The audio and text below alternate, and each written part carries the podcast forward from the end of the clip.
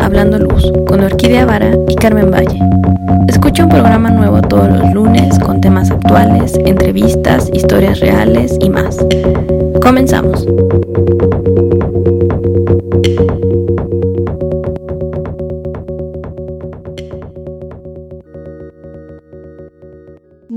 Días, bienvenidos a otro programa de Hablando Luz. Estamos muy, muy felices. Lamentablemente, de nuevo no tenemos a Carmen. Un saludo para ella y todo nuestro amor. Pero sí tenemos invitadas que son súper interesantes y que nos vienen a platicar cómo ha sido su paso a través del mundo de la iluminación. Pues nuestra primera invitada ya la habíamos tenido aquí. De hecho, inauguró el mes de la mujer y nos vino a hablar de Women in Lighting. Ella es Magali Álvarez, que es actualmente embajadora de Women in Lighting, que es un movimiento internacional, es la directora de SAS Lighting, y bueno, ella ya nos dirá qué tantas cosas y cómo llegó aquí de nuevo. Hola Magali, ¿cómo estás? Hola Orquídea, muy bien, gracias. Antes que nada, muchas gracias por la invitación.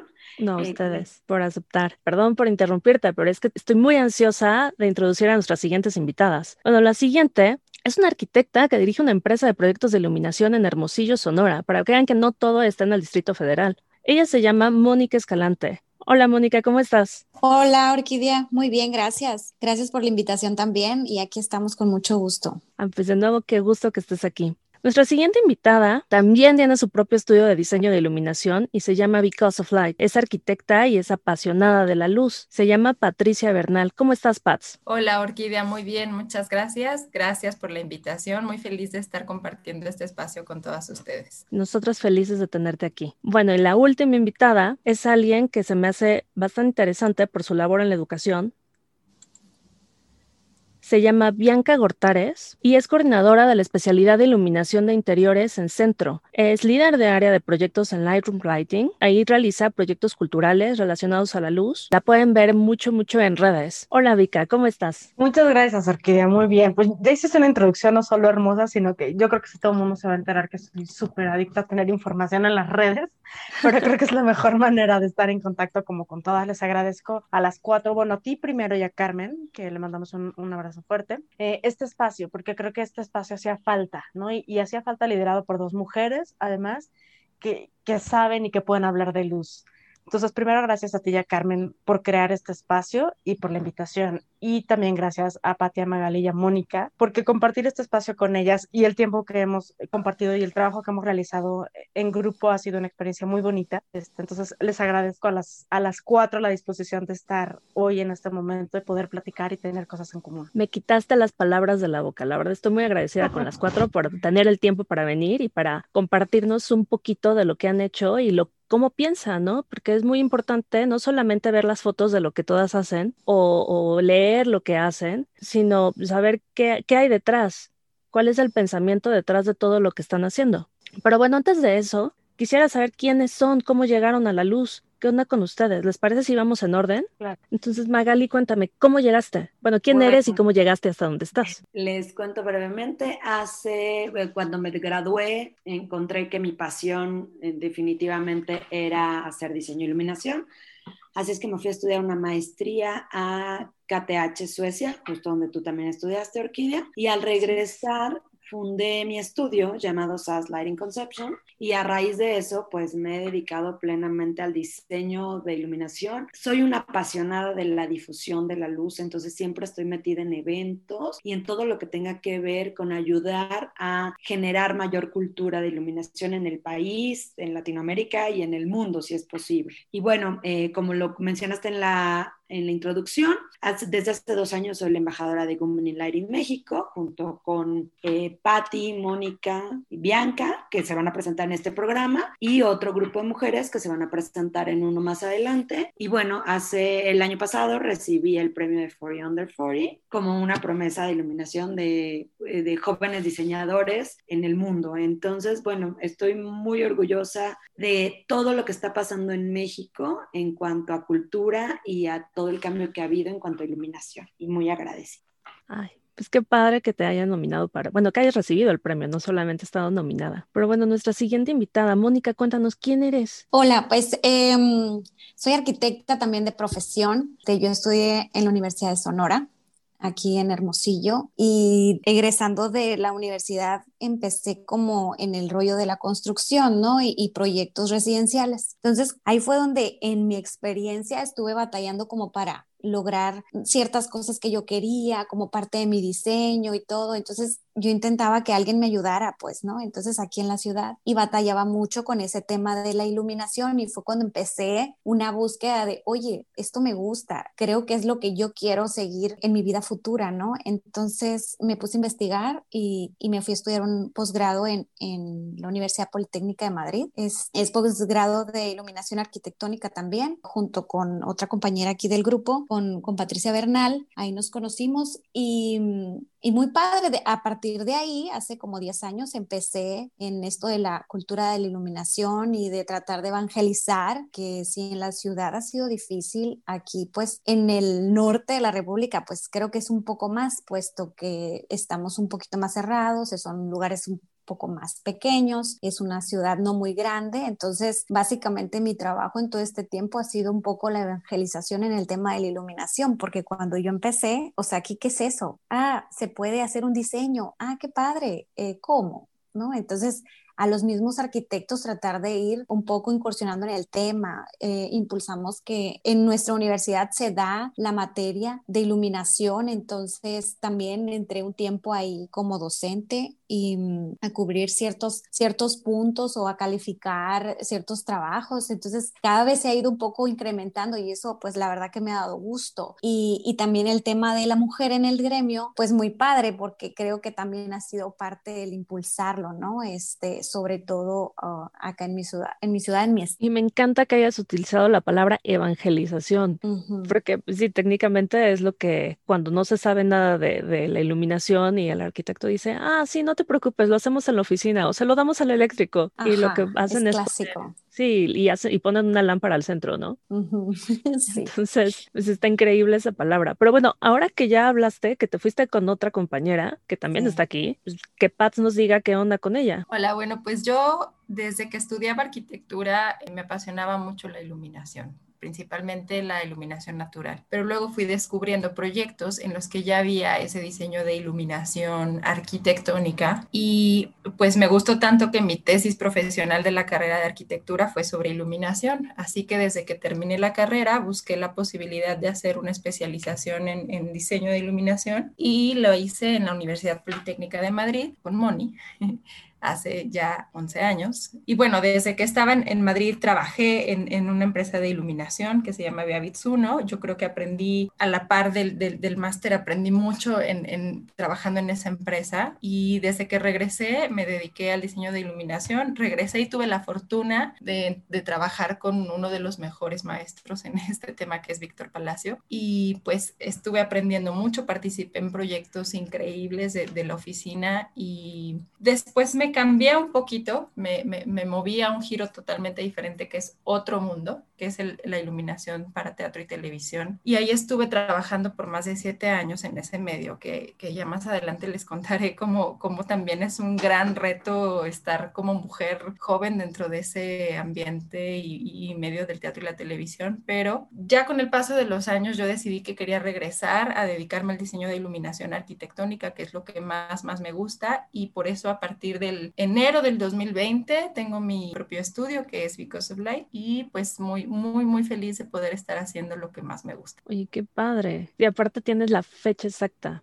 Ay, qué bonito. Sí, claro, nunca, nunca imaginé lo que pasaría en el 2020, pero la verdad es que a pesar, a pesar de la pandemia y a pesar de todo, fue un, un primer año increíble para mí, con, con mucho trabajo, con muchos proyectos y sueños cumplidos, así que creo que a pesar de todo ha sido genial el 2020 para mí. Ah, pues qué padre, qué bueno. Y bueno, nuestra última invitada, porque todas han tenido educación, pero ella además de tener educación, se dedica a dar educación y no solo como maestra. Entonces, Bianca, cuéntanos, ¿qué onda contigo? O sea, ¿cómo llegaste a la luz y a, a centro? Ya que lo dijiste así, hasta me dio miedo pensar la responsabilidad que es educar en este tema, ¿no? O sea, como que siempre, siempre pienso algo. Fíjate que voy, voy a empezar nada más por esta parte porque me pareció, me pareció bien interesante lo que han dicho todas y también tu orquídea, que bueno, a ti la gente gente ya te conoce, pero que también tienes una, una carrera y una formación académica, no solo muy respetable, sino que te ha abierto las puertas y los ojos en un montón de cosas, ¿no? Creo que, que la responsabilidad justamente de la educación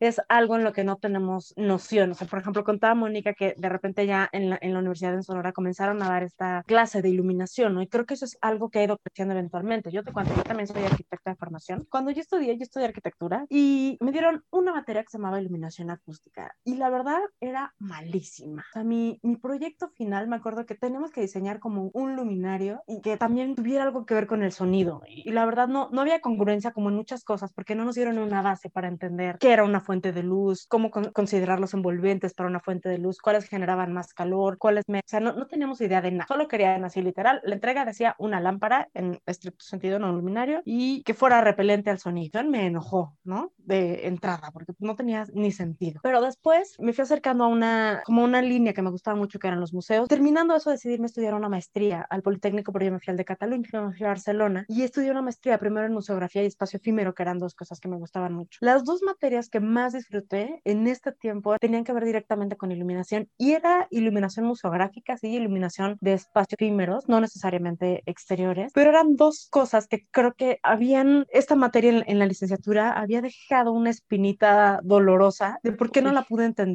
y por qué no había más información de esto. Entonces después comencé a estudiar un poquito más de cosas que no tenían nada que ver, pero yo sabía que había algo de luz que me llamaba la atención, ¿no? Claro. Y empecé a hacer como varias cosas. Encontré un diplomado en el Instituto Europeo de Design en Barcelona, que era, pues, era un, un diplomado corto de seis meses que tenía que ver con iluminación de interior. Y me acerqué mucho a una iluminación museográfica. Le dije, oye, yo soy una clase de iluminación con este señor que se llama Jordi Planas y que se dedica a hacer iluminación y hace cosas diferentes a ti y me gustaría saber cuál de las dos me interesa. Entonces un día me citó con el maestro, ella es Carmen Matos, y me citó con Jordi Planas. Nos reunimos y Jordi me dijo, te voy a invitar a una especialidad que hay, pero no era en Barcelona, era en San Cugat, a tener que tomar un trenecito y me vas O a decir si eso es lo que te interesa. Estar por toda España. Ajá, pues yo me aventé, me subí a mi trenecito, llegué y era iluminación del espectáculo, así se llamaba la, la especialidad, iluminación del espectáculo. Vi unas consolas así, tamaño cinco respiradores juntos, o sea, me invitó a una clase y el ejercicio que le tocó a esa primera clase era hacer los primeros como cinco segundos de una canción. Me acuerdo perfecto que puse una canción de Shakira y yo le pregunté, ¿por qué pones una canción de Shakira? Y me dijo, porque tiene un ritmo que no va a ser fácil que controlen, quiero que la haga. Nos dio cinco segundos para controlar una canción de Shakira y te puedo decir que estuvimos trabajando de 10 de la mañana a 5 de la tarde y no lo logramos, ¿no? En las consolas. Y yo decía, ¿qué es eso? Por Dios. O sea, nadie nunca me había hablado que había consolas, que había control, o sea, yo no sabía qué pasaba. Entonces, estuve como un mes intensivo yendo a ver qué sucedía y me gustaba mucho el tema, pero había algo que no terminaba como de, de cuadrarme, ¿no? Sea, como me, me, gustaba, no me apasionaba. Esa es la, la, descripción. Entonces después regresé con Carmen y le dije, oye, ¿sabes qué? Sí me gusta, pero no sé, o sea, ahí sí no eres tú, soy yo, ¿no? Y me dijo, ok, ahora sí te voy a invitar a lo que hago yo. Entonces me llevó a una maestría de iluminación arquitectónica. Me dijo, siéntate las primeras dos clases y me dices si esto es lo que te apasiona. Y si no, tienes que buscar tú tu camino, porque yo te estoy acercando a lo que yo creo, ¿no? Entonces, felizmente sí puedo decir que tuve de alguna manera como una guía o alguien que me dijera, si eso no es lo que te gusta o es lo que te gusta, pero no lo que te apasiona. Me senté dos clases seguidas a, a diferentes materias en las que hablaban de un montón de cosas y hablaba gente que se dedicaba a iluminación en muchos aspectos, no solo hacían como iluminación arquitectónica, también hacían iluminación teatral, iluminación escénica, había quien hacía solo iluminación museográfica, o sea, de repente empezaron a hablar de muchos más tipos y entonces me parecía que era una idea que me apasionaba, poder tener información de todo y al final decidir qué era lo que de verdad yo quería hacer, pero no solo encuadrarme como a grandes espacios, como esta iluminación del espectáculo. Eso era lo que yo no quería. Quería pensar en, de repente, ¿qué pasa si en este espacio todo es oscuro, pero solo hay un pequeño detallito de luz que cae justo en esa esquina y permite que intentamos cómo es el volumen espacial? Y ahí encontré esa pasión, justamente. Empecé trabajando con algunas marcas de iluminación en España, que fue mi, mi, mi primer trabajo relacionado con iluminación. Y cuando regresé a México, yo hubiera querido tener mucho más valor, lo, lo digo públicamente, y empecé a trabajar con, con marcas también de iluminación. Y me refiero a más valor como para acercarme a alguien que diseñara iluminación y poder aventarme, como hacer algo o yo sacar como mis propios proyectos, ¿no? Y ofrecerlos de repente. Pero yo sentía que yo todo lo que había estudiado, cuando intentaba traducirlo aquí, había una brecha gigante. Y la brecha justamente tenía eh, que ver con algo que dijo Mónica. No estaba evangelizada la gente para que llegara una mujer y le dijera, dame una oportunidad, te presento un proyecto. Bueno, aparte de todo una mujer. de la mano. Exacto, tenías que estar siempre de la mano de alguien o detrás de alguien o que alguien te respaldara. Y la verdad es que también creo que llegamos en un momento en el que cuando nosotros queríamos hacer eso, no había nadie de verdad que dijera, dale una oportunidad. Yo tuve mucha suerte con arquitecto, con Jacobo Michal, que le estoy eternamente agradecida, que sabe que le tengo mucho cariño, que un día me acerqué y le dije, oye, vi este proyecto tuyo y me gusta, dame una oportunidad. Así llegué y me presenté en su oficina en, Bosques de Dura. Y se rió y me dijo, mm, ok, te voy a dar un concepto. Mi concepto es bruma. Entonces lo primero que me pasó por la mente fue, puta, ¿en qué me metí, no? ¿Para qué le dije dame una oportunidad? Y me suelta la palabra bruma. Le presenté un proyecto y me dijo, perfecto, te quedas. Y empecé a trabajar proyectos con él. El primero justo tenía que ver con, con algo un poco más museográfico y después empecé a hacer algunos proyectos. Empecé a buscar más caminos, después eh, me acerqué a algunas otras marcas de iluminación, trabajé un tiempo con una marca, después estuve, bueno, trabajé con Javier un tiempo, después estuve otro tiempo, cinco años más o menos, coordinando un área de, de proyectos de iluminación para todo Grupo Carso que veía todo tipo de proyectos. Y finalmente, después de todo eso, decidí que yo sí merecía, por muchos motivos, una oportunidad de muchas cosas, ¿no? Y, y, la oportunidad no solo de poder hacer lo que me gusta y lo que me apasiona y crearlo de manera mucho más libre, sino también de compartir eso, porque también me topé con eso, que de repente si te acercabas a grandes diseñadores, por ejemplo, Patty tuvo esta ventaja y esta virtud preciosa de poderse acercar, perdón, a Víctor, que es uno de los hombres a los que más les gusta compartir su conocimiento y que tiene todo mi cariño y todo mi respeto, pero no toda la gente que se dedicaba a hacer proyectos de iluminación estaba dispuesta a compartir el conocimiento y a llevarte de la mano donde ellos se acercaran. Y eso creo que sí fue como un hueco que vi, que dije, no, ¿por qué, ¿por qué pasa eso? ¿Por qué no somos capaces de compartir algo que nos apasiona y encontrar de repente apasionados como nosotros con los que podamos colaborar, platicar, este, tener una plática en la noche, pues ser amigos, ¿no? Nada más, o sea, hacer un pequeño nuevo grupo de algo, de gente a la que nos apasiona exactamente el mismo tema. A lo mejor no hacemos lo mismo, a lo mejor Patty quería dedicarse más al teatro y, a lo mejor yo estaba muy metida en museos y cosas así, pero al final nos apasionaba lo mismo. Claro, es complicado salir de tu, de tu mundo de iluminación cuando lo estudias, donde todo lo que te envuelve es iluminación y de repente llegar a un lugar donde no conoces a nadie más que también está interesado en la iluminación, ¿no? Exactamente. Entonces, yo, la verdad, en ese momento, tiempo atrás, siempre me preguntan que cómo conocí a mi socio, a Adrián Moncada, que es, que ayer fue su cumpleaños, porque todo mi amor. Tuvimos una suerte increíble porque mi ex jefe cuando yo trabajaba en Carso y su ex jefe cuando trabajaba en una oficina de iluminación, nos presentaron un día, nos hicieron casi una blind date de trabajo y nos dijeron tienen que trabajar juntos, ¿no? Entonces llegamos los dos y nos vimos, ¿qué hacemos? Y ese día descubrimos no solo que nos apasionaba lo mismo, sino que éramos muy compatibles en general. Dos meses después, los dos decidimos renunciar a nuestro trabajo y fundar nuestra oficina. Yo creo que nuestros ex jefes no saben que lo mejor que nos hicieron en la vida fue presentarnos y organizarnos una blind date, hasta que después se enteraron que pues nos hicimos socios. Y con él justamente salió una oportunidad de comenzar a trabajar proyectos. Conocimos a, a Beata Novis que es nuestra directora en centro. Con ella platicábamos, yo tenía una relación con ella como muy cercana, o sea, la conocía por la escuela, por muchas cosas. Y un día me llamó y me dijo, oye, ¿no te aventarías una especialidad de iluminación para impartir como parte de la licenciatura, como una forma de titulación también para los estudiantes? Yo veo que es un tema que está creciendo y veo que es un tema que te interesa y me gustaría que me presentaras algo. Y mi regla fue, sí la hago, pero yo siempre tengo que trabajar con Adrián, no porque tenga que, es porque sé que hacemos un muy buen grupo y sé que hay cosas que a mí se me van a pasar porque ni yo puedo saber todo y se me pueden ir 30 mil cosas y sé que él siempre está y sabe y se le ocurre ni idea, investiga y es un estudioso de toda la vida. Entonces comenzamos, eh, presentamos un, un, primer plan y nos dijeron, tienen un año para desarrollar el plan. A los dos meses presentamos un teaser, lo vieron y nos dijeron, no, tienen cuatro meses para abrir la especialidad. Entonces el reto no solo era ya tener un plan dado de alta en la SED, sino tener un primer grupo, un primer grupo donde la primera generación, puedo decir que a lo mejor eran, yo puedo decir en este momento pocos estudiantes, es, las, las, especialidades que tenemos en, en, centro siempre están pensadas para no tener más de 20 estudiantes. Entonces tenemos una pequeña especialidad de 8 estudiantes, en, dividida en 8 materias, 4 en primer semestre, 4 en segundo, y de repente, si me preguntas, el día de hoy vamos en la séptima generación con 22 estudiantes inscritos, donde tenemos 4 materias y 3 talleres en primer semestre, 4 materias y 3 talleres en segundo semestre, los acercamos como a, a, todo lo que a mí me hubiera gustado, siempre pensamos en eso, lo que a mí me hubiera gustado que hubieran hecho conmigo, los acerco a diseñadores de iluminación jóvenes, a diseñadores de iluminación súper eh, consagrados en México, de, en cualquier lugar de Europa, a mí nunca algo que sí puedo decirte es que nunca me ha dado la pena escribirle a gente que admiro, cualquiera de ustedes, a Mónica Lobo. Le escribo, le digo, Mónica, te admiro. Puse a mis alumnos a investigar diseñadoras de iluminación. Salió tu nombre, nos puedes regalar una plática de media hora. Y si me dice sí, qué maravilloso. Y si me dice no, que por cierto me dijo que sí. Y si me dice que no, tampoco me quitó nada, porque ella supo que hay alguien que está estudiando y que admira su trabajo y que es gente muy joven. Y eso creo que justo fue algo que hace siete generaciones no tenía tan claro como conscientemente, pero que decidí que ese tendría que ser el trabajo como de gente gente a lo mejor de, mi generación, como comenzar a abrir los ojos a gente mucho más joven de nuevas generaciones de todo lo que pueden hacer, de todo lo que ya sucedió y todo lo que tienen que hacer como consecuencia de poder tener una manera de sustentar su conocimiento y es a través de un estudio, de estudios, de trabajar, de estudiar, trabajar, estudiar y compartir, porque no hay otra manera también de conocer si no es compartir. Ay, me encanta que las cuatro tengan este background de estudio y que lo valoren. Es, bueno, ya que nos conocemos, ya que finalmente estamos totalmente inspiradas con las historias de estas cuatro mujeres, quiero saber qué las inspiró para involucrarse en la iluminación. O sea, uno, como ustedes dicen, fue complicado porque la gente todavía no estaba evangelizada, no tenía idea de lo que quería. Y otro, tristemente, todo lo que se refiere a la construcción, arquitectura, iluminación y bueno, varias cosas, se ve como muy masculino.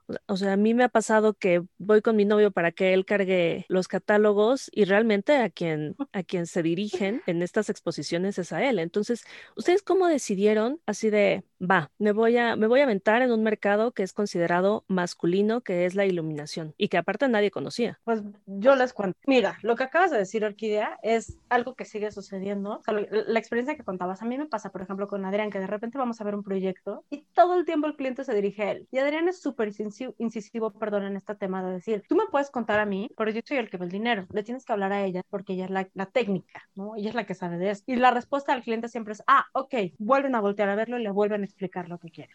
Y nos ha pasado cualquier cantidad de veces y al principio yo me lo tomaba muy mal y como que reaccionaba, no de manera negativa con el cliente ni nada, pero reaccionaba como hasta un poco ofendida, como, ¿qué necesito para ser capaz a los ojos de otro hombre de poder resolver esto yo sola? Y, durante mucho tiempo empecé a ir sola y sola y sola a las, a las reuniones para que no les quedara de otra más que dirigirse a mí. Claro. Sí, sí suele ser, y creo que lo puedo decir abiertamente, sigue siendo de muchas maneras algo a lo que la gente, cuando hablas de iluminación, hace referencia directa a hombre, a instalador eléctrico, este electricista, y si eres mujer, sí te pueden aplicar la de, ah, pones foco, pones lamparito, o cosas así. Siempre es como hasta, hasta puedo decir que un poco condescendiente el tema y, y el tono en el que se acercan a una mujer cuando puede diseñar algo de iluminación. Totalmente. Creo que este ha sido un trabajo bien fuerte de, de todas, por lo menos las que estamos aquí, que hemos regresado a algún proyecto y de muchas más mujeres, por ejemplo, te puedo decir de María Los Ángeles Escobar, una Liliana González, ¿no? O sea, de mujeres que tienen más tiempo trabajando en esto y que han tenido muchísimo valor para decir, no, sí lo sé hacer y lo puedo hacer y dijo la oficina y se hace así y si lo quieres ver con alguien más, va a ser con otra oficina, porque mi oficina lo vas a tener que ver conmigo. Entonces, creo que ha seguido un poquito como de parte aguas el poder seguir un poquito como las formas que han comenzado a tomar, pues de repente las respuestas que tienes que dar. Sí ha sido difícil,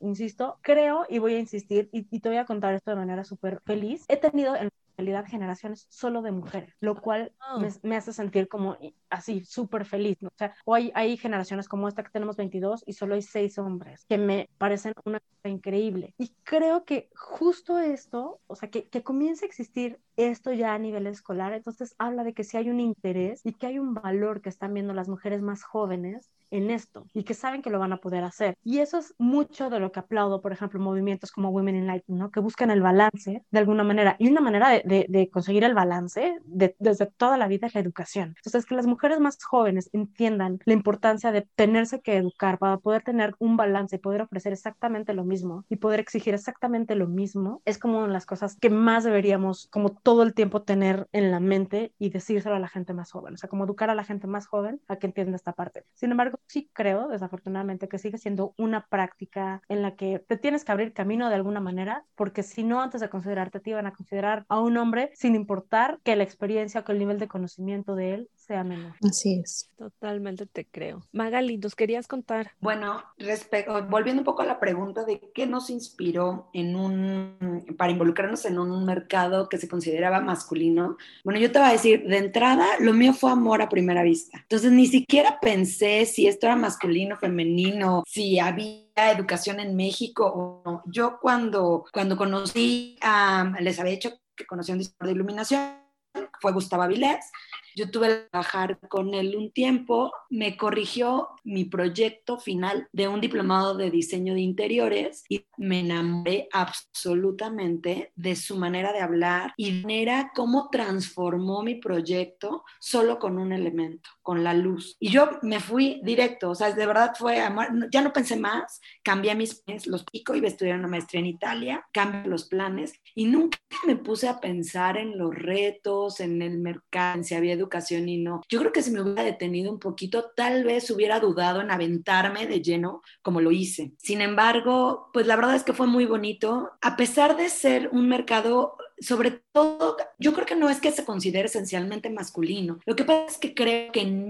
América principalmente eran diseñadores. Entonces creo que ahorita no habría tanta duda en dedicarse a este tema porque ya hay más balance, ya realmente ya no hay tanta disparidad en el, en el género, en la profesión, ¿no? Sin embargo, bueno, a mí me inspiró el amor, el amor a primera vista, me fui directo, fue pasión absoluta y, y me fui de corridito, ¿no? Y creo que, creo que sí realmente han, han, cambiado las cosas últimamente en cuanto a considerarlo únicamente masculino o, o, femenino. Creo que sí ya hay más balance. Estoy totalmente de acuerdo con lo que dice Bianca y por supuesto tengo muchas y, y yo creo que todas aquí, las cuatro, debemos de tener muchas anécdotas de justo este término del gen, de esta disparidad de género, pero creo de verdad que sí está cambiando y creo que sí de verdad estamos tendiendo más al balance. Bueno, y ahorita que hablan más del balance, o sea, ustedes son como pues no son, bueno, no son de las pioneras porque relativamente jóvenes, pero, y bueno, digo relativamente porque no tienen 20 años y están saliendo de la escuela y se están lanzando la iluminación sin siquiera saber, sino que ya tienen una trayectoria. Pero, ¿cómo han percibido la contribución de las mujeres en el mercado? O sea, Bianca ya nos dijo que tiene grupos que han sido solo de mujeres y eso me parece increíble. Y pues, Magali, bueno, las cuatro están en Women in Lighting, pero además de eso, ¿ustedes han tenido algún role model o algo así que, que digan, wow, esta persona es mujer y yo la puedo seguir y puedo seguir sus pasos, o, o han visto más mujeres como en puestos como visibles, ¿no? Que no simplemente estén escondidos en una, en una oficina lejos sin saber quién hace qué. O, o sea, ¿cómo han visto el papel de la mujer o la contribución de las mujeres en esto? Sí, yo, yo creo que mm, las mujeres somos mucho más promotoras de, de, de, la profesión, por así decirlo. Quizás en, en, cuando nosotras hace más o menos en, en los mismos tiempos iniciamos en, esta, en esta profesión de la iluminación, definitivamente el mercado estaba eh, dominado por hombres, por empresas dirigidas por hombres y eran quienes se conocían por hacer este trabajo. Sin embargo, poco a poco creo que han cambiado las cosas y ahora hay muchas mujeres que se dedican a hacer diseño de iluminación y muchas mujeres ejemplo que nos han enseñado también a nosotras que se pueden hacer grandes cosas. Para mí, una, una de las que admiro más en, este medio y no está en México, pero es la que creo que ha tenido proyectos que han tenido un gran impacto no solo en su país, sino en el mundo, es Amburo. Es una gran inspiración porque ella, ella se ha posicionado, al igual que todos estos hombres grandes en el diseño de iluminación, en, en ese, en, ese, en ese lugar de, de poder, ¿no? De fíjate qué cosas tan increíbles puede hacer una diseñadora mujer de iluminación. Y yo creo que lo que pasa ahora en México y en todos lados es que las mujeres como que somos mucho más movidas. Magali, Magali ha trabajado muchísimo en la difusión de, de, de, la cultura de la iluminación, Mónica en su, en su estado, y creo que es algo que los hombres no les preocupaba hacer antes, ¿no? O sea, es la única diferencia que, que, que yo realmente veo, que en cuestión de trabajo, en cuestión técnica, a lo mejor todos vamos por el mismo camino, pero a las mujeres nos interesa mucho más dar a conocer qué es lo que está pasando con el diseño de iluminación, ¿no? Más allá de, de decir, mira, estos proyectos que yo estoy haciendo, eh, es como mira lo que está pasando en el medio de la iluminación, mira qué cosas tan interesantes hay en el medio de la iluminación. Entonces, creo que esa es la contribución que hemos hecho nosotras como mujeres al medio de la iluminación. Wow, ahora que mencionaste a Amburo, ella vino hace tiempo a un workshop que Magali organizó y creo que Magali trabajó con ella, ¿no? Entonces, cuéntanos, por favor. Justo, bueno, igual que Patti, yo creo que yo es una de las mujeres que más admiro en los ámbitos. He tenido la fortuna de trabajar con ella hace dos años, me fui Francia, durante tres meses estuve haciendo un proyecto. Y desde entonces, en realidad nuestra relación lleva más, y durante ese tiempo hemos hecho proyectos en diversas partes del mundo y en diversas modalidades. Yo creo que es una de las mujeres que más balance tiene en todos los aspectos de su vida. Y hablo a nivel personal, tiene una familia, tiene un esposo, está casada, tiene dos niñas encantadoras, de verdad, tiene una familia feliz, tiene una oficina completamente estable, donde los proyectos llegan de verdad y llegan y llegan y llegan naturalmente, ella no sale ni busca nada, le llegan día y, y tiene una vida personal y una vida profesional de verdad muy admirable en todos los sentidos. Entonces creo, yo creo que las mujeres pues somos multitask, somos multifacéticas y bueno, podemos lograr muchas cosas. Creo que con esta filosofía de dance ayudar construir economías muy fuertes. O sea, yo creo que, por ejemplo, Anne es una de las mujeres que más contribuye a la economía del sudoeste de Francia. Tiene, tiene de hecho un, un nombramiento como una mujer que aporta a la economía del, del sudeste de Francia. Y bueno, creo que como aporte que podemos hacer también las mujeres como profesionales en general, podemos establecer sociedades más estables, más justas, justo tratar la familia, eh, la profesión y demás, podemos ayudar a contribuir a que todo sea más estable, y, económicamente más, más justo, más fuerte, ¿no? Pero bueno, regresando un poquito, hablando de género y hablando de mujeres y hombres, ¿Cuál es su posición? Quiero escucharlas a las cuatro. ¿Igualdad o equidad? ¿Y cuál es la diferencia para ustedes? Empiezo yo. Para mí es igualdad más que equidad, porque en el gremio, de lo que hablaban todas ahorita, pues siento que, que tenemos que estar a la par y, y, no por tener diferencias físicas, sino intelectuales en este rubro, pues. Entonces, a mí en lo personal me ha tocado mucha dificultad en eso, sobre todo cuando estás en, revisando aspectos técnicos de, ¿y tú qué sabes? ¿No? Es como más de hombres. Te vas a quedar pegadas y si tocas los cables, sabes cómo funciona, o sea, como que no creen que una mujer pueda tener esas capacidades también, por lo menos en lo que a mí respecta por acá. Entonces,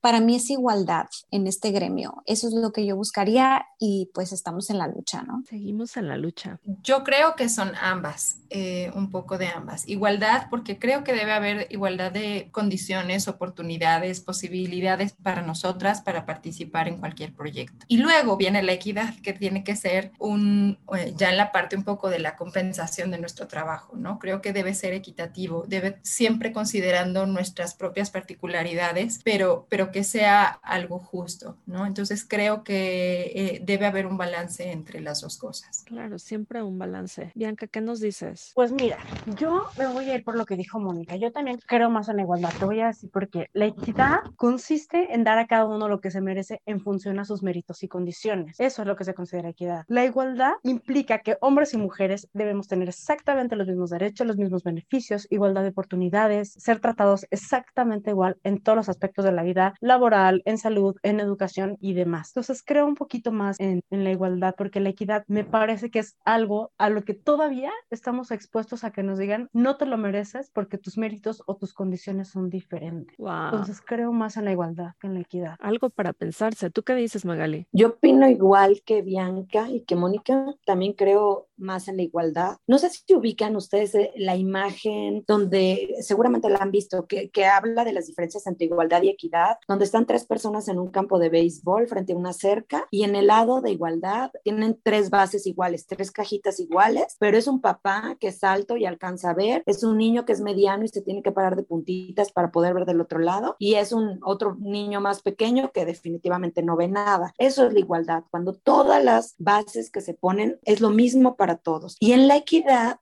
se ponen tres cajas de, de, diferente tamaño, la del papá por supuesto es la más pequeña, la del hermano mediano es mediana y alcanza a ver a través de la cerca y la del niño pequeño es la más alta y también alcanza a ver a través de la cerca. Pero como Bianca lo decía, se adapta a cada uno. Y yo creo que en la situación, en, en cuestiones de trabajo, en cuestiones hablando ya de ámbitos privados, de profesión, tiene que haber igualdad. Es lo mismo para todos, no importa si eres mujer o eres hombre, si estás casada o no, si tienes hijos, no los tienes, o lo que, lo que sea, no importa, son las mismas condiciones para todos. Y la teoría de los derechos humanos dice justo eso, ¿no? Que solo va a haber igualdad cuando ya no va a haber ningún tipo de discriminación directa o indirecta contra las mujeres en el ámbito privado o público, ¿no? Y como estamos a nivel profesional, yo hablaría también de igualdad. La equidad creo que va más a un término más de vida personal, más, más que profesional. Súper interesante estas posturas que tienen tienen, porque uno generalmente dice, no, yo quiero, bueno, viendo esa imagen que describes, pues dirías, pues quiero que todos vean el partido, ¿no? Quiero equidad. Pero ahora que lo pones así, pues sí, no debería de importar las condiciones para que se te dé un trato igual. Y sobre todo, bueno, yo sí, yo sí me llegué a topar en trabajos, por ejemplo, en mi primer trabajo en un corporativo muy grande, era muy, muy interesante como no había ni una sola directora y en toda la historia del corporativo no había habido ni una sola directora. Y el mensaje detrás de eso era, es que todas las mujeres se van a casar y van a tener hijos y cuando tengan hijos ya no van a poder trabajar. Entonces, pensando en esta equidad, vamos a ponerla entre comillas, pues no promovían a mujeres a ser directoras porque estaban pensando en que fueran jefas de familia, ¿no? Entonces, si hablamos de igualdad, en la igualdad todas las mujeres y todos los hombres tenemos derecho a postularnos. Si en el camino nos casamos, tenemos hijos y demás, ya cada quien sabrá y será una historia personal que va más allá de lo profesional. Entonces, por eso justo, y me quedó a mí muy marcado cuando me dijeron eso, que no había como puestos para directoras, porque dije, ok, entonces prefiero que hablemos de igualdad, no de equidad. Claro, totalmente. Así es, eso que dices, no sé, se me hacía tan arcaico que dices, ¿en serio se sigue pensando así? Pues, tristemente sucede. Tristemente sucede. Afortunadamente eso fue casi hace 20 años y, y yo creo que las condiciones hoy en día de verdad sí han cambiado un poco y mejorado un poco más. Bueno, espero que sí. Pero hablando de eso, de lo que pasó hace 20 años y lo que está pasando ahora, de, pues espero que, que también se, se piensa en un futuro. Entonces, ¿cuál creen que sea nuestra misión para con las generaciones futuras? O sea, y hablo de nuestra misión como diseñadoras de iluminación mujeres. ¿Qué es lo que le, les gustaría dar o dejar como herencia para las futuras generaciones? Además de educación o, bueno, sí, educación es algo súper importante. Pero bueno, en sus palabras, ¿qué les gustaría dejar? ¿O qué creen que sea importante? Dime, Pats. Bueno, yo creo que la mejor herencia que les podemos dejar a las futuras generaciones es justamente el ejemplo, el ejemplo de, de, tener siempre la disponibilidad de seguir aprendiendo, de seguir estudiando, de seguir trabajando y, sobre todo que tú puedes lograr todo lo que tú quieras siempre y cuando estés dispuesta a trabajar duro, a trabajar constante y a siempre aprender, porque es algo que, que nunca dejas de hacer en, en, en, esta y en cualquier otra profesión, ¿no? Entonces, yo creo que este buen ejemplo de tú tienes que trabajar duro por lo que quieras, lo vas a conseguir. No, no hay forma de que no lo hagas, solamente es cuestión de estar enfocado y de desear, de, de, realmente desear, desear que se cumplan esos sueños y esos proyectos que tienes en mente, ¿no? Porque además va a ser muy fácil trabajar para, para lograrlos. Va, va, vas a hacerlo con gusto, vas a hacerlo muy feliz. Entonces, yo creo que esta experiencia que nosotros tenemos es, el, es la mejor herencia que les podemos dejar. Algo que dijo Bianca que no sé, ya no se me va a, a, a borrar nunca es compartir. Es la mejor forma de dejarles algo bueno a, a, las, las, futuras generaciones, compartir nuestro trabajo, compartir cómo, cómo hemos llegado a hacer las cosas que hemos hecho. Si, si no lo compartimos, entonces, ¿cómo van a saber para dónde ir, no? ¿Cómo van a saber hacia dónde realmente quieren ir? Como lo dijo Bianca, necesitas tener toda la información para poder tomar una decisión. Y eso es lo que creo yo personalmente que es lo mejor que podemos dejarles. Súper, qué bonito. ¿Tú qué me dices, Mónica? Yo siento que es seguir en el camino, por ejemplo, en esto de Women in Lighting, creo que es una plataforma que alienta a todas las mujeres que pueden estar en el gremio y también a todos, hombres y mujeres que vamos empezando, ¿no? O sea, que van empezando en esto de la iluminación y que les gusta. Entonces, creo que vamos por buen camino y la idea es no desistir, desistir y seguir en la lucha de, pues, de esta igualdad, pero sobre todo eso, no nomás decirlo, sino actuarlo, tratar de seguir, pues, igual, este, evangelizando no nada más en la iluminación, sino en lo que podemos las mujeres lograr, ¿no? Básicamente yo siento que por ahí va. Tenemos que seguir echándole todas las ganas y tratar de irlo compartiendo para hacer una comunidad aún mayor. Súper. Bianca. Yo voy, voy a aplicar la de lo que dijeron mis compañeras, pero hay dos palabras que quiero retomar de, de Mónica y de Pat. Eh, la primera, Mónica, que me parece una cosa hermosa, que es hacer comunidad. Hacer comunidad hace la diferencia. Y dos, Pat hablaba mucho de compartir, ¿no? Por, porque si no hacemos una comunidad, hacemos competencia. De eso estoy completamente segura. Y te lo puedo decir como desde nivel escolar. Si yo no incentivara que de alguna manera mis estudiantes que vienen, que tienen diferentes formaciones académicas, no solo son arquitectos y que vienen de diferentes escuelas y que tienen diferente capacidad de conocimiento cuando llegan a la, a la especialidad y cuando lo van conjugando y van trabajando juntos, adquieren un mismo y hacen una tercera cosa muy interesante. Si ellos, ellos me doy cuenta, si ellos no hicieran esta comunidad, si no hicieran este match, si no aprendieran a que trabajar juntos y a que tener muchas disciplinas los va a ayudar, serían profesionistas independientes, individualistas que competirían cada uno con lo que cree que tiene que es más fuerte y no compitiendo juntos. Eso yo sí creo que es como algo así base, hacer comunidad. Y otra palabra que dijo Patti, que es respecto a, a, la experiencia, compartir y demás, yo creo que una de las cosas importantes es, yo no quiero ser un modelo para nadie, quiero contarles lo que me pasó para que sean su propio modelo, ¿sabes? Entonces sí creo que de repente hablarles, por ejemplo, de mujeres como Amburo que han hecho cosas increíbles, o como Mónica Luz, o como Claudia Paz, o como un montón de mujeres que han hecho cosas súper interesantes, eh, como a nivel no solo vida personal y que pueden tener una vida personal y ser mujeres muy exitosas a nivel profesional, de alguna manera sí son un modelo para decirles que sí pueden hacer esas cosas. Entonces, a mí siempre me gusta hablarles de mujeres que de alguna manera son un modelo un prototipo o, o un patrón de mujer que logró hacer lo que todas en algún momento pensamos que queríamos hacer, pero no estábamos seguras si había una mujer que ya lo había logrado. Y me encanta decirles que hay mujeres que lo han logrado y presentárselas, y enseñarlas y acercarlas y que las conozcan y que las, que las estudien y que tengan claro que lo que hicieron fue trabajar, estudiar, trabajar, compartir, agarrarse de, más gente, hacer alianzas, hacer comunidad y lograr hacer lo que están haciendo hoy. Wow. ¿Tú qué dices, Magali? Bueno, yo creo que, bueno, en este y en todos los, en todos los mercados profesionales, la misión de las mujeres o, o, el que naturalmente podemos hacer las mujeres, uno es ayudar y ayudar va de la mano un poco de la palabra compartir, como decían ya, a es llevar de la mano a alguien. Cuando tú tomas de la mano a alguien y lo acompañas en el proceso, naturalmente ayudas a que la profesión crezca, ¿no? Y sí creo que viene más como, como de, esta, de este poder femenino, el, el querer naturalmente tomar, darle la mano a alguien más. Eso creo que es un valor, creo que es muy importante. Contribuir al crecimiento de la profesión de muchas maneras, por ejemplo, con la evangelización que ya mencionaba Mónica, o en el papel que hace de educación Bianca, o bueno, naturalmente el compartir que tiene, que tiene Patti, por ejemplo, y demás, creo que esa es otra forma en la que podemos ayudar mucho, pero con la conciencia de querer contribuir y también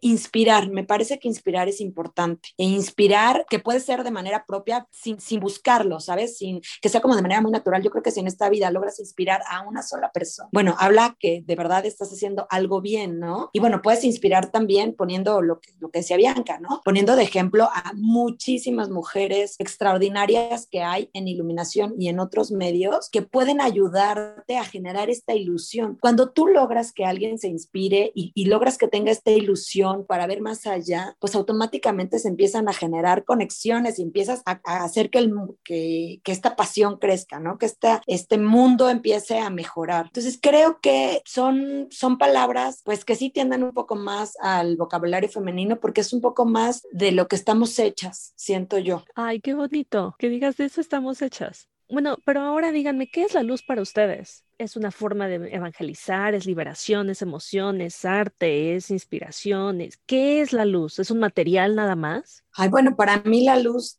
lo es todo prácticamente. La luz es magia, es reveladora, es acusadora, es emoción, por supuesto, emociones buenas, emociones malas, ay, es alquimia, es, es todo. La verdad es que para mí la luz ha sido un gran camino de generar comunidad, de encontrar amigos, de, de vivir, en, en, de vivir de verdad haciendo lo que me gusta, de vivir apasionada. Cada vez que conozco a alguien nuevo que se dedica a esto, o a algún diseñador que no había visto alguna vez, bueno, de verdad vuelve este sentimiento y este amor a primera vista, vuelve esta sensación de decir, estoy haciendo lo que más me gusta en la vida. Para mí, de verdad, la luz lo es todo.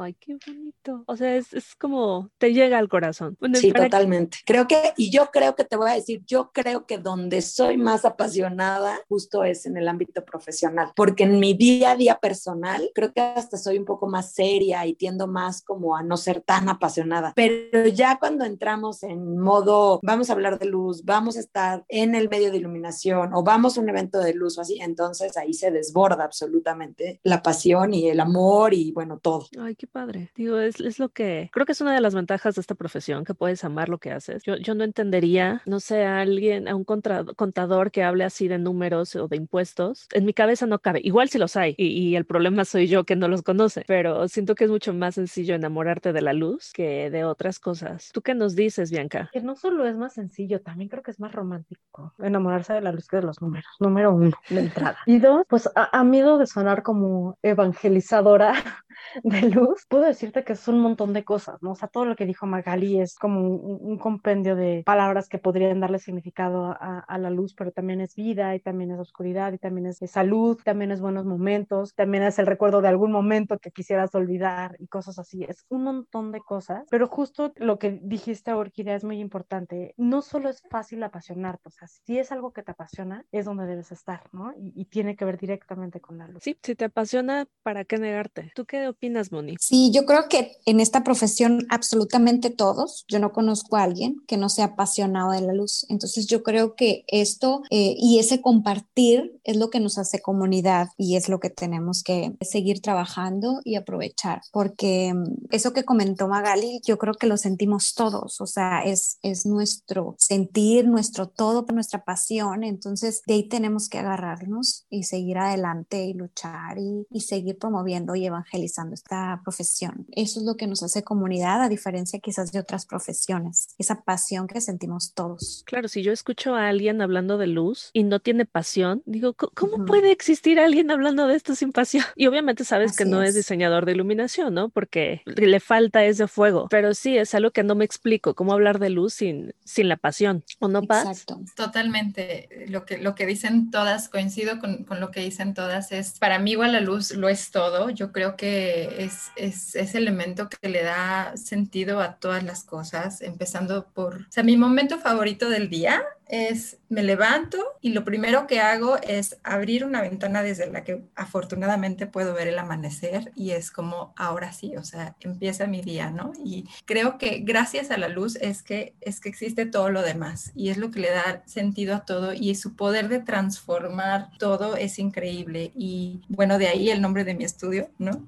Porque todo todo lo que vemos, todo lo que lo que tenemos a nuestro alrededor y lo que sentimos es gracias a la luz. No hay otra forma para mí de describirlo. Me encanta que haya esta pasión por la luz, pero bueno, pues, tristemente todo tiene un final y esto ha llegado pero antes de, de, decirles adiós, algo con lo que quieran que se vayan nuestros escuchas, o sea, que serían como las palabras que dicen, es que yo tengo que decir esto, tienen que escucharlo. Y tomen en cuenta que nos están escuchando, no sé, yo, yo le apuesto mucho a los niños que están en, les, les llamo niños a mis alumnos, pero niños de universidad que están pensando, bueno, ¿y qué quiero hacer de mi vida? O, ah, es que esto me empezó a llamar la atención, alguien perdido que se encontró con el programa, gente de 60 años, no sé, tenemos un gran rango de edades. ¿Qué les dirían a estas personas? Familiarizados con todo lo que estamos hablando, simplemente observen un amanecer, un atardecer, las estrellas en la noche, si les es posible, la misma intensidad de la luna. Cuando empezamos a observar, empezamos a tener de verdad una gran capacidad de asombro. Y creo que vale la pena empezar a observar y de ahí empezar a inspirarnos para seguir haciendo más cosas. Si no estás familiarizado, observa, simplemente vas con observar vas a entender de lo que estamos hablando y por qué somos tan apasionados. Y bueno, si estás familiarizado y eres un joven que está interesado, pues bueno, hay muchas formas de poderse educar en México, busca un poco de información para poderte educar más allá. A lo mejor eres el próximo gran lighting designer de México. Y bueno, pues prácticamente les diría, observen para inspirarse. De todas formas, estén o no en este medio, la luz creo es algo que pues es para todos y finalmente a todos nos va a generar siempre algo bueno. Yo voy a decir algo que, con lo que me quedé ganas de decir hace ratito, pero esto es algo que quiero decirles a la gente muy joven. Si esto es algo que los apasiona, no desistan, porque no hay ningún sentimiento comparable y ninguna emoción comparable en el momento en el que te buscan para tu primer proyecto, no en el que tú ofreces tu proyecto y tú tienes que buscarlos. En el momento que alguien toma el teléfono o escribe un correo para invitarte a que seas parte de un proyecto, no hay nada que se compare con esa sensación, porque entonces tienes claro que todo el esfuerzo que has hecho y toda la pasión que le has dedicado a, a todo lo que has presentado, cómo te has acercado, cómo has hablado, cómo has desarrollado todo tu trabajo, ahí es cuando ya tiene un sentido, cuando la gente te busca. No hay nada que se compare la primera vez que alguien ya te busca para invitarte a hacer un proyecto. Entonces, no, no, dejen de insistir nunca, si eso es lo que de verdad les apasiona. ¿Estás de acuerdo, Mónica? Súper de acuerdo. Yo siento que con respecto a lo que comentan mis compañeras, es nada más es agregarle, déjate llevar, o sea, aviéntate y déjate llevar por la luz y atrévete a experimentarla. O sea, es, es eso, porque la verdad, el mundo yo creo que es de los valientes y en esto no hay sillas vacías y hay que hacer frente a lo que venga. Entonces, como decía Magali, nadie nos dice que puede ser el siguiente Super Lighting Designers en México. Eh, entonces, aviéntate. Es eso nada más. Súper bueno. O sea, no estés esperando, sino simplemente hazlo. Exacto. ¿Tú qué dices, Pats? Habla de tu corazón.